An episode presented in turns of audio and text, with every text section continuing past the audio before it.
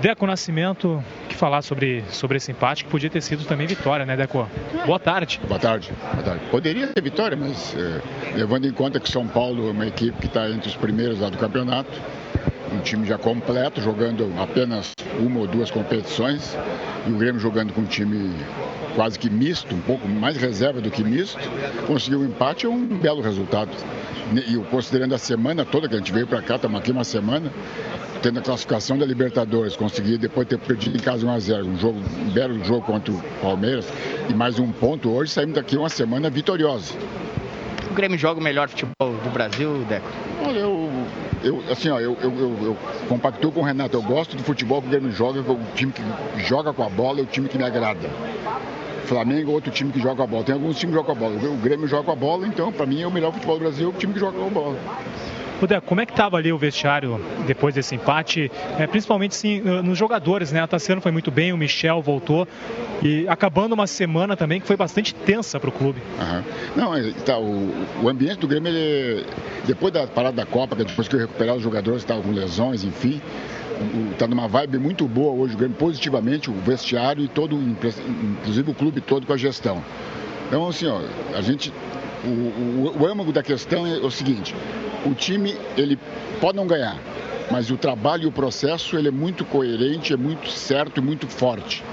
Então, eventualmente vai ganhar, eventualmente vai perder, mas a gente não discute mais a forma, o processo que o Grêmio usa no futebol e na gestão. Então, isso aí é o grande passo vitorioso, é exatamente isso. Tá certo. Deco, que informação o futebol do Grêmio tem sobre a possibilidade de o Everton e o Luan permanecerem no Grêmio pelo menos até dezembro? Tem alguma possibilidade de ter proposta e o Grêmio aceitar a proposta ainda nessa janela? Tem dois dias. Não, aí que tá. Para aceitar e tomar uma decisão, eu preciso primeiro que venha, chegue a proposta. Como não tem proposta nenhuma, não tem proposta, teve apenas sondagem, pode emprestar o Everton? Não, não vou emprestar Everton, Everton é para vender. Então, se tiver proposta desse tipo, não esquece. Então, enquanto não vem uma proposta concreta, não tem resposta nenhuma. Então, até o fim do ano eles estarão aí, tanto o Luan quanto o Everton. Quem quis, é, quem fez uma proposta de empréstimo eu, eu, pelo eu Everton? eu fiz uma, uma, uma, uma figura de que alguém viesse pedir por empréstimo? Não. Então, uma proposta que vier de uma forma, uma sondagem, eu quero, vou pagar 5 milhões pelo Everton. Não. Esquece, não vai ter isso. Então, se é uma proposta desse tipo, não tem.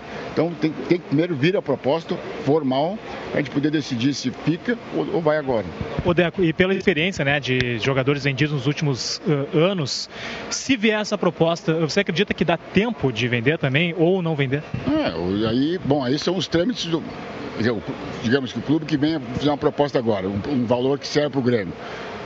Obviamente que vão tentar na negociação, até que mesmo que não tiver tempo de fechar a janela, que ele fique pelo menos até o fim do ano.